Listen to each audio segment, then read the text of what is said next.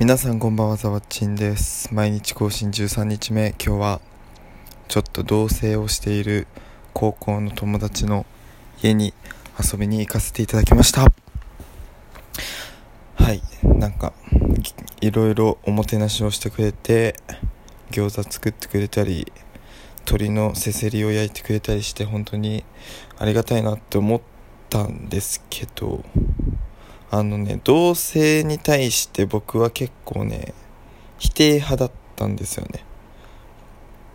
あのなんだろうな毎日一緒にいて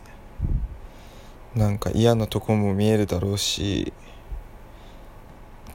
なんつうんだろう大変だなってずっと思ってたんですけどその2人を見るとなんかかお互いに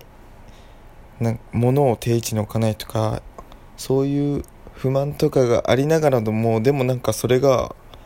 なんだろうな。これ直してって言ったじゃんみたいななんかガチのやつじゃなくてななんて言うんだろうな。あのちょっと好きな子にちょっかいを出すくらいのあの感じで言い合えてんだろうなっていう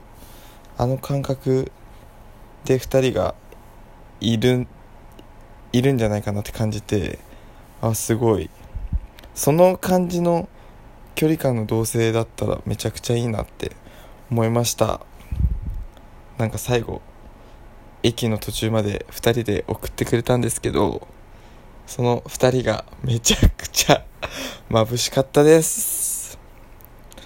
そんなこんなで僕はもうかれこれ4年くらいかな3年か4年くらいかな恋人がいないので明日ちょっと占いに行っていきたいと思います。会社の先輩と。それでは占い結果も